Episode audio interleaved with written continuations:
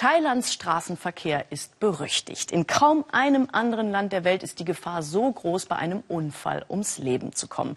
Statistisch gesehen sterben jede Stunde drei Menschen auf Thailands Straßen. Besonders gefährlich ist es in Bangkok, der Hauptstadt mit neun Millionen Einwohnern. Doch wer dort einen Unfall hat, der hat die Chance, auf einen Seelensammler zu treffen. Das sind freiwillige Helfer wie die 19-jährige Mi. Norbert Lübbers hat die tapfere junge Frau getroffen. Jetzt zählt jede Sekunde. Die Seelensammler von Bangkok geben Gas, um Leben zu retten. Die Funkzentrale hat gerade einen Unfall gemeldet. Das ist nicht weit von hier. Sie sagen, dass es Überlebende gibt. Wir dürfen keine Zeit verlieren. Nur wenn wir schnell genug sind, haben die Verletzten eine Chance. Neu ist seit 25 Jahren ein Seelensammler. Tagsüber arbeitet er für einen Abschleppdienst. Nachts trägt er Schwerverletzte vom Asphalt. Menschenleben retten, das hat er sich selbst beigebracht. Denn einen funktionierenden staatlichen Rettungsdienst, den gibt es in Thailand nicht. Vor Ort liegen drei Schwerverletzte am Boden. Ihre Motorräder sind ineinander gefahren.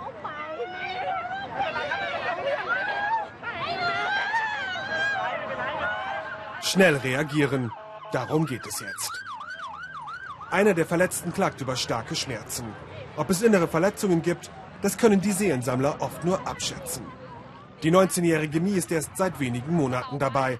Die Studentin hält sich zurück. Sie will nichts Falsches machen, doch sie bereut es nicht, hier zu sein.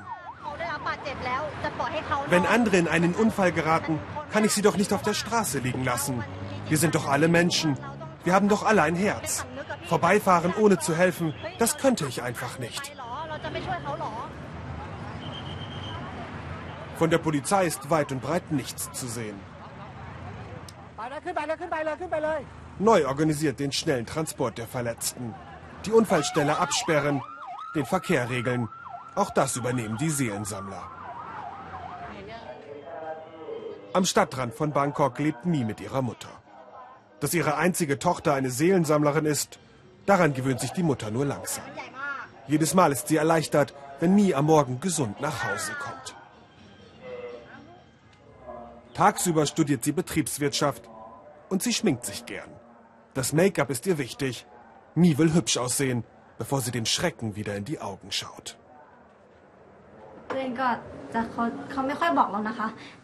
Viele meiner Freunde sind angewidert. Sie sagen es vielleicht nicht, aber ich merke, dass sie mir nicht zu nahe kommen wollen. Sie machen sich lustig und geben mir Spitznamen. Sie nennen mich dann Mi, das Mädchen, das Leichen einsammelt. Mi bereitet sich auf die nächste Nachtschicht vor. In die Uniform der Seelensammler zu schlüpfen, das ist für sie jedes Mal ein ganz besonderer Moment. Ich werde dann zu einem anderen Menschen. Zu Hause laufe ich rum wie alle Teenager, aber wenn ich nachts rausgehe, dann gibt mir diese Uniform Mut und Vertrauen.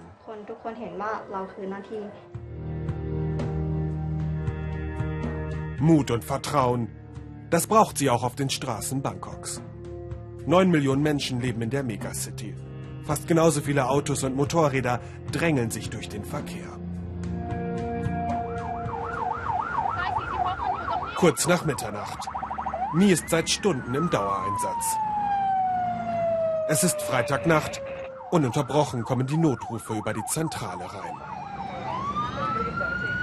Dann ist sie als einer der ersten am Unfallort. Doch jede Hilfe kommt zu spät. Ein Fußgänger wurde von einem Auto erfasst. Der Mann war sofort tot. Das Auto steht 20 Meter entfernt. Ein Totalschaden.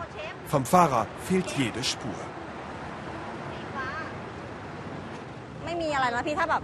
In solchen Fällen bleibe ich ganz ruhig. Ich schließe die Augen des Toten und sage ganz leise, hab einen guten Schlaf. Niemand wird dir mehr wehtun.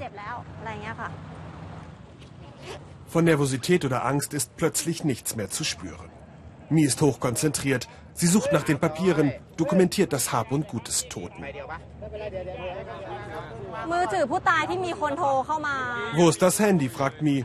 Es sei schon passiert, dass andere Helfer oder Augenzeugen Wertsachen eingesteckt hätten. Auch ihr Kollege Neu ist inzwischen am Unfallort eingetroffen.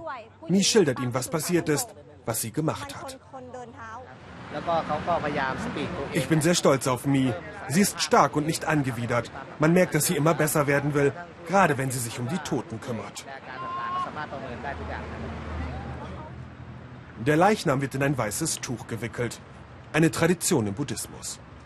Die Seelensammler sind überzeugt, dass ein plötzlicher Tod die Seele des Unfallopfers aufschreckt und Unheil über die Lebenden bringen kann. Ihre Mission ist es nun, die Geister der Toten zu beruhigen. Dabei geht es den Seelensammlern auch um das eigene Glück.